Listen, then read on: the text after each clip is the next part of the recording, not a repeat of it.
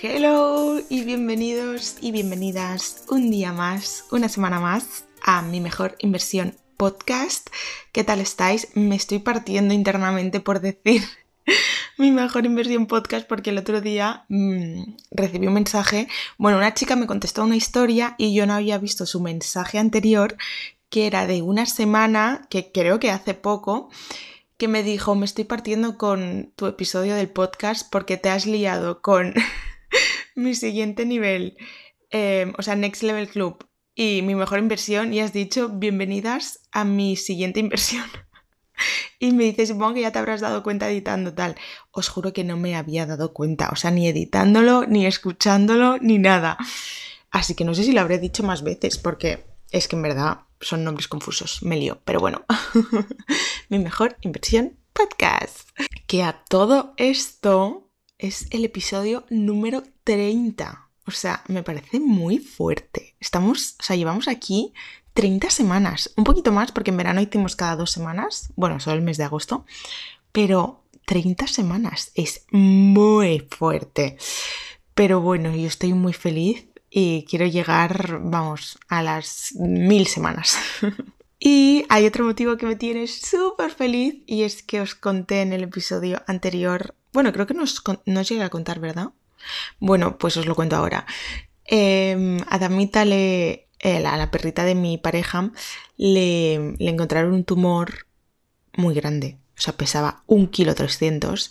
Y pues al principio nos dijeron que se lo tenían que operar y que pues todo dependía de si era benigno o era maligno, eh, de lo que iba a pasar. Y nos dijeron ayer, no ayer, antes de ayer, que era benigno, así que se ha acabado, le ha quitado el tumor, va a vivir muchísimos años más, va a estar con nosotros y no puedo estar más feliz y más agradecida de verdad. O sea, es la mejor noticia que nos podían dar porque no sabéis lo buena que es esta perra, o sea, es que es alucinante. Y por aquí viene, siempre que hablo de ella viene, qué fuerte. Es que eres muy lista, Gordi. Es tan lista, es. Pues sí, porque siempre hacemos la broma de que yo soy la madrastra, porque obviamente sus padres son Edu y su hermana, eh, y yo pues soy como la madrastra, ¿no? Y, siempre Edu me hace burla y tal. Pero yo siempre le digo, es que Damita no sabe que yo soy la madrastra, porque ellos la cogieron cuando yo ya estaba con Edu, porque llevo con Edu 11 años y ella tiene 10. Entonces, eh, claro, ella siempre me ha visto eh, pues en la familia, ¿no? Aquí y vive con nosotros en casa y, digo, es que ella no sabe que yo en verdad no soy de vuestra familia, ¿sabes? Ella me tiene ubicada en esta familia, entonces se cree que soy una más. Y es muy divertido porque siempre estamos picándonos con estas cosas. y bueno, pues hoy estoy aquí con mi cafecito que voy a beber un poco porque después se me enfría y odio que se me enfríe. Es un poco de ASMR, ¿no? Y nada, pues vamos a hablar de un tema que ya os hice un poco de spoiler el otro día porque subí un post hablando de esto que, by the way, eh, o sea, el post con menos likes de la historia, que me da igual, o sea, yo os juro que eh, me fijo cero en los likes y en las cosas estas y sé que debería, de hecho, a veces me echan bronca porque debería fijarme más porque pues sí que tiene que ver mucho con que crezcas y tal, ¿no? Pero eh, como yo mi cuenta quiero que sea una cuenta que pues eh, aporte como contenido de valor, ¿no? Pues hay muchas veces que subo fotos mías que sé que tienen más likes y más repercusión con algún texto así para intentar yo hacer siempre un poco lo que me gusta y en el texto os, doy algún tip, os digo algo así. Pero después también me gusta colgar cosas que sé que pues no van a funcionar porque un, como un gráfico hecho por mí explicando una cosa, pues a la gente le importa tres pepinos, pero a mí me gusta hacer estas cosas y las seguiré haciendo. Así que me da igual que no me dislike a esos posts porque los voy a seguir subiendo, ¿vale? Lo que he pensado es que igual debería subirlos de carrusel con alguna foto mía y entonces después de carrusel esto, entonces como que os lo, os lo pongo un poco más mmm, masticado y no es tan, ¡pum! Canva, gráfico, aprende con Georgia. Bueno, en fin, que me lío, me voy por las ramas. Pues eso, que os puse un mini spoiler para que supierais de qué iba a tratar el episodio de esta semana. Y nada, vamos a empezar con este tema tan importante, diría yo. Bueno, vamos a empezar como empezamos muchos episodios hablando de la definición de lo que queremos tratar. Entonces, he buscado la definición de qué es ser una persona complaciente y me ha salido la siguiente definición. Las personas complacientes se muestran muy agradables, cuidadosas y preocupadas por generar bienestar en los que les rodean, pero detrás de esta fachada se esconden personas con una definición de sí mismas y una autoestima muy condicionada por la necesidad de aprecio y por el miedo al rechazo. Estoy entre de acuerdo y no de acuerdo con esta definición. ¿Por qué? Porque yo, o sea, al final yo voy haciendo temas que, yo voy viviendo, ¿no? Y que yo he vivido. Y, y yo siempre he considerado, bueno, siempre no, cuando aprendí lo que es ser una persona complaciente, me di cuenta que yo siempre he sido una persona bastante complaciente. Pero ¿qué pasa? Que no estoy muy de acuerdo con esta definición porque yo, sabiendo y reconociendo que soy una persona complaciente, también os digo que, que reconozco que tengo bastante buena autoestima. Es decir, creo que no tiene por qué estar liado una cosa con la otra, ¿vale? Sí que creo que, por ejemplo, yo soy una persona complaciente o era bastante complaciente porque ahora estoy trabajando en esto, pero creo que tiene mucho que ver con el que no me guste el conflicto, que no quiera hacer sentir mal a la otra persona, que, que no quiera que se enfaden conmigo, ¿sabéis? Como que no quiero problemas, quiero mm, estar en paz, quiero que todo el mundo esté bien, quiero, quiero, que nadie malinterprete mis palabras o mis acciones, que nadie se pueda sentir como, pues eso, ofendido por algo que yo pueda hacer o no hacer o lo que sea. Entonces, sí que es verdad que eso está fatal y, y no tengo que ser así, pero en cuanto a la autoestima se trata o la necesidad de aprecio y demás, pues por ejemplo en mi caso no es así, porque para mí no tiene que ver una cosa con la otra, pero puede ser que en muchos casos sí que sea así y que por eso lo ponga en la definición.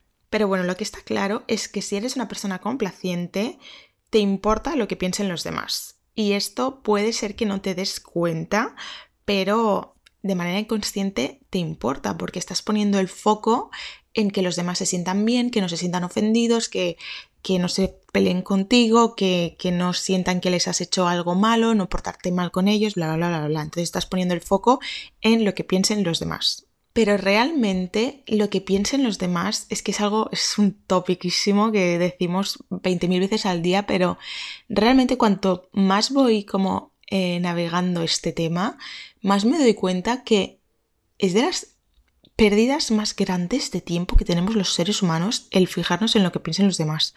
De verdad, o sea, es como mm, de las primeras cosas que deberíamos aprender cuando nos vamos haciendo mayores o incluso en la infancia, el que te dé igual lo que piensan los demás de ti y creo que hay que trabajarlo bastante porque después nuestra vida real, nuestro día a día, hay muchísimas cosas que condicionamos, aunque sea sin querer, sin darnos cuenta en nuestro subconsciente, por lo que piensen los demás. Y vamos tomando microdecisiones o dejándolas de tomar porque nos vemos influenciados por esto. Y cada vez me voy dando más cuenta y os voy a, a poner un ejemplo que lo volveremos a usar más adelante en este episodio. Para mí, lo que opinen los demás de ti es algo que es como un argumento tan, tan, tan inválido simplemente por una razón. Porque lo que opinen los demás de ti nunca va a ser objetivo. Siempre va a estar envuelto de hipocresía. Y os pongo un ejemplo. Cuando una persona, una chica quiere ser actriz, o quiere ser influencer, o quiere ser lo que sea, y de repente toma pues un camino un poquito diferente al general, ¿no? Al que estamos acostumbrados. Y las personas van a hablar. Puede ser que hablen a las espaldas y puede ser que incluso hayan personas que se lo digan a la cara de, oye, ¿estás segura que vas a hacer esto? Yo no lo veo, pero es que hay mucha competencia, pero es que mm, tienes que tener algo para valer y creo que no lo tienes. O bueno, la van a machacar por las espaldas, a la cara, lo que sea, porque estás haciendo algo que se sale de la norma y es como, tú crees que te va a ir bien porque yo creo que no. Y si en el final de esta historia o un tiempo después esta persona de repente triunfa y es una actriz reconocida en España y empieza a hacer películas, o es una influencer que empieza a ser bastante reconocida, esas mismas personas son las que después te dicen, claro que sí, eres una reina, es que te arriesgaste y por eso ganaste, quien no arriesga no gana, muy bien hecho, mm, eh, tal, o sea, como que te empiezan a lavar, ¿no? Y si tú coges este ejemplo y lo desmenuzas, te das cuenta que en el primer ejemplo, al principio, se resuma que eres una persona sin éxito, que estaba empezando, que no habías conseguido absolutamente nada, que nadie te conocía. Y en el segundo ejemplo, al final de esta trayectoria, ¿no? O un tiempo después, eres una persona con éxito, una persona que se empieza a reconocer, que empieza la gente a validar y a probar y demás. Entonces, Lo único que cambia es que en el ejemplo número uno eres una persona sin éxito y en el ejemplo número dos eres una persona con éxito. Por lo tanto, las personas cuando hablan no están hablando de ti como persona, no están valorando ni criticando tus decisiones, lo que haces, lo que piensas, lo que eres, tus valores. Están criticando tu éxito o tu falta de éxito. Por eso es una opinión tan hipócrita. Así que no te puede afectar de manera personal lo que una persona opine de ti, porque es que no lo está opinando de ti. O sea, no es una opinión objetiva. No está hablando de ti como persona porque te conoce, porque yo qué sé, está juzgando algo que es que para empezar no se puede juzgar nada porque todas las cosas que puedas querer juzgar tienen un contexto que probablemente tú no sepas. Pero encima, en este caso, cuando hablamos de que tú quieres hacer algo, quieres empezar a hacer algo, te quieres vestir de X manera o quieres hacer lo que sea, pero te frenas por el miedo que tienes de lo que opinen o piensen de ti los demás, es como, no, o sea, si de repente tú empiezas a hacer algo y no tienes éxito, pues vale, te criticarán porque son así, pero el día en que tengas éxito serán los primeros fans que vas a tener. Y algo muy claro que tenemos que tener es que mm, para mí la mayor, mm, el mayor porqué del por qué no tenemos que, tener en cuenta la opinión de los demás es porque, jolín, cuántas veces digo por qué, es porque igual o probablemente incluso vamos a estar 64 mm, años de nuestra vida sin éxito y puede ser que 20 años con éxito, ¿no? Y me refiero a éxito a cualquier cosa. Igual para ti el éxito es formar una familia y tener una casa y casarte y te casas pues muy tarde. O igual para ti el éxito tiene que ver más con el tema profesional y, tú no sientes que tienes éxito hasta que no te han hecho jefe de no sé qué departamento y eso te pasa con 47 años. O sea, mm, cada uno tiene su definición de éxito, pero lo que está claro es que puede ser que durante más de la mitad de tu vida sientas que no tienes ese éxito y durante unos cuantos años después, igual sí que lo tienes o igual no lo tienes nunca. Entonces, la vida se trata y se resume en disfrutar del camino. Tengas o no tengas éxito, hablen mal de ti o estén hablando bien en ese momento. Tienes que disfrutar del camino, tienes que disfrutar de tus días, porque al final la vida es eso. Y la meta simplemente es la meta y simplemente es un momento, pero todo el esfuerzo detrás es todo el camino recorrido y ahí es cuando tienes que ser feliz, porque no vas a a sacrificar tu felicidad por el momento en el que lo consigas. Y os estoy metiendo esta chapa porque ser una persona complaciente tiene que ver para mí muchísimo, muchísimo, muchísimo con lo que opinen los demás, con el estar siempre pendientes, pensando o agobiados o con miedo de lo que opinen los demás. Pero, ¿cómo saber si eres una persona complaciente? Hay muchas, em, como muchas adjetivos que pueden tener las personas complacientes. Si buscáis por internet os pueden salir mil maneras de, en plan, ¿cómo sabes si soy una persona complaciente? Pero hay algunos que son como los más recurrentes y si tienes alguno o varios de estos, pues déjame decirte que eres una persona complaciente. Si eres una persona que tiene baja autoestima, te adaptas a las necesidades de todo el mundo, eres demasiado agradable, rara vez dices que no, Buscas aprobación y validación en los demás. Valoras los elogios de los demás. Dices lo siento cuando no tienes que decir lo siento. Aceptas la culpa cuando no es tu responsabilidad. Y hay muchas más, pero estas para mí son como las más eh, claras. Pues si te sientes identificado con alguna de estas cosas, probablemente seas una persona complaciente. Y ahora bien, ¿qué efecto negativo tiene esto en nosotros? Porque tú puedes pensar, yo por ejemplo, antes de saber que era una persona complaciente, no lo sabía, pero cuando lo supe, digamos, pensé, pero no tiene nada de malo, ¿sabes? Porque prefiero que, o sea, prefiero ser así a ser una pedazo de víbora. O sea, yo prefiero, pues mira, pues ser buena y ser tal que, que ser como mala, ¿no? O sea, ojalá todo el mundo fuera como yo. Pero no, porque entonces todo el mundo se va a sentir perfecto a tu lado, todo el mundo se va a sentir genial, vas a ayudar a todo el mundo, pero te vas a olvidar de ti. Y las metas que tú quieras conseguir probablemente no las vas a conseguir nunca, y ahora os explicaré el por qué. Pero bueno, el efecto que tienen nosotros se resume un poco en el post que os subí, que no me hicisteis ni cazo, pero os lo voy a, a explicar un poquito por aquí. A ver, que no me acuerdo de la foto. Un momento que la busco. A ver, a ver, a ver, a ver. Vale, sí. Tenéis que imaginaros, por si no habéis visto el post, tenéis que imaginaros como dos círculos, ¿vale? Uno grande y otro dentro pequeñito. Entonces, el grande es cómo te comportas tú con los demás. Pues eres una persona leal, motivada, respetuosa, puntual, educada, efectiva, organizada, comprensible y mil cosas más. Y en el círculo de dentro es cómo eres contigo misma. Y contigo misma eres una persona descontenta, desobediente, crítica, desganada, negativa, exigente, irrespetuosa, descomprometida, ansiosa. Y esto es lo malo de ser una persona complaciente, que, que, todas tus virtudes, todo tu esfuerzo, toda tu efectividad y toda tu motivación y compromiso lo trasladas con los demás. O sea, si a ti te piden algo, vas a ser la primera en hacerlo y hacerlo lo mejor posible y hacerlo a tiempo y estar ahí, pero contigo mismo eres todo lo contrario pues no te cumples tu palabra, te hablas mal, eres desobediente en el sentido de, pues eso, de que de que lo que dices que quieres hacer no lo haces, si te propones hacer algo lo pospones, estás descomprometido contigo misma y eres demasiado exigente y crítico. El problema de esto es que no disfrutas de tu vida porque no vives pensando en tus necesidades, sino que vives pensando en las necesidades de los demás. Y para mí la clave de vivir una vida plena y una vida llena de vida es la autenticidad. Pero la autenticidad en torno a quién eres, a qué haces y a qué quieres. Importante el qué quieres. Porque si no es imposible ser completamente feliz. Tienes que ser fiel a ti misma. Y priorizarte no es un acto egoísta, es un acto de amor propio. De hecho, no vas a conseguir tus metas hasta que no seas fiel a ti misma y empieces a mirar por ti y dejes de complacer a los demás.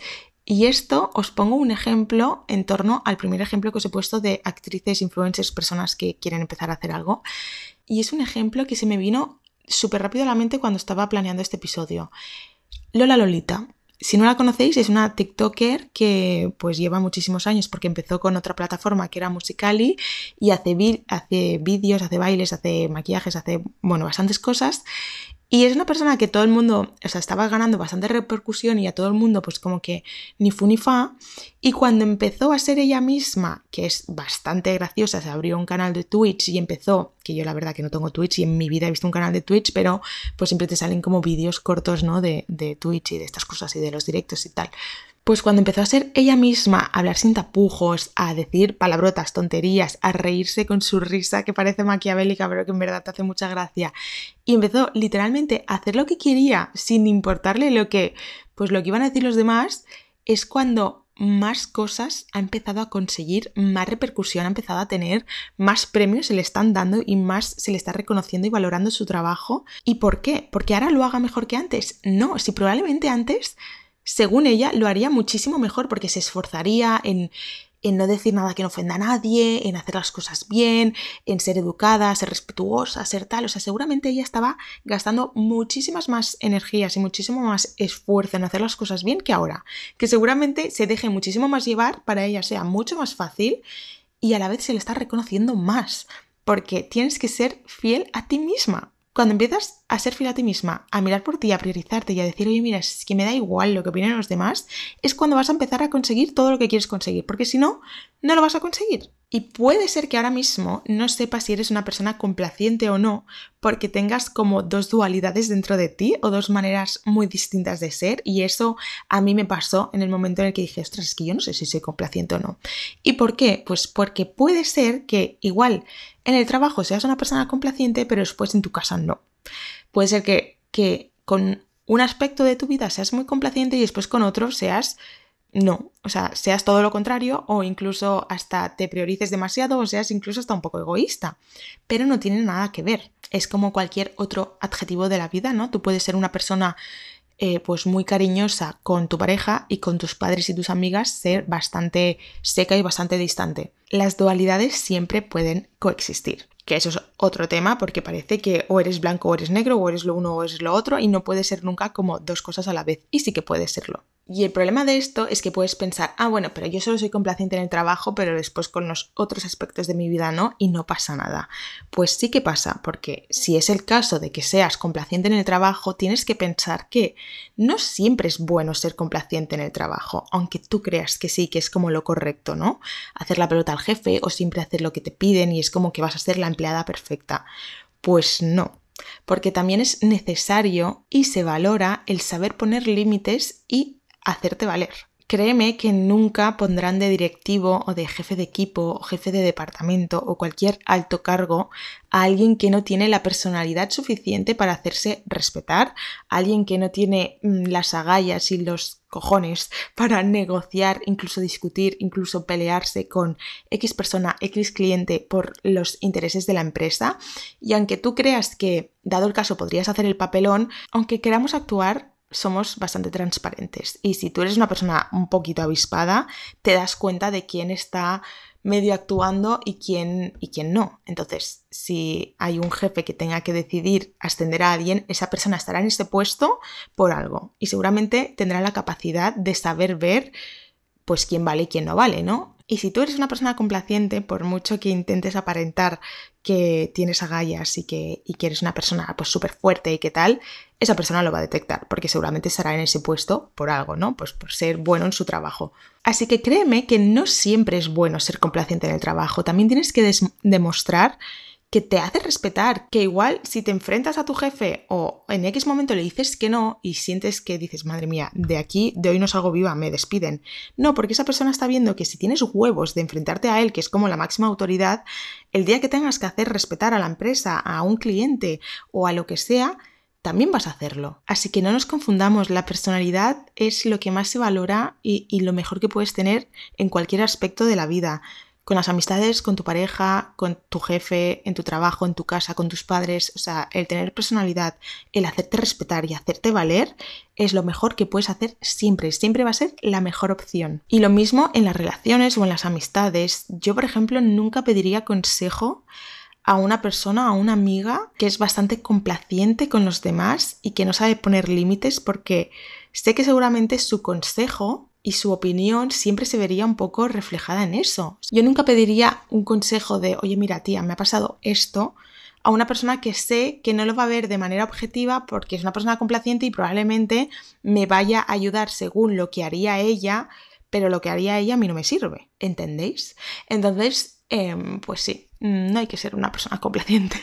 hay que ser una persona agradable, educada, respetuosa, pues, pues sí, que, que, obviamente que no sea una egoísta que vaya por libre en el mundo y le importe una mierda lo que, lo que piensen, opinen o, pasen los demás, ¿no? Tienes que tener empatía, logiquísimamente, pero nunca como poniéndolo por encima de ti y teniendo como sentido común, que es lo que más falta, porque habrá situaciones en las que igual tú tengas que ceder y tengas que pues poner en un momento determinado la necesidad de alguien por encima de la tuya porque estás pues negociando X cosa o, estás pues con tu padre o con tu madre o con tu pareja y estás como a moldar tu vida con la de otra persona y habrá veces en las que tengas que ceder, pero habrá otras veces en las que no debas ceder. Y aquí se tiene que usar pues eso, el sentido común, saber cuándo sí, saber cuándo no, pero nunca siempre los demás antes de ti. Y hasta aquí el episodio de hoy. Espero que os haya gustado. Nos vemos la semana que viene con un nuevo episodio, el episodio 31. Seguramente cambie la portada del podcast, ya os lo dije.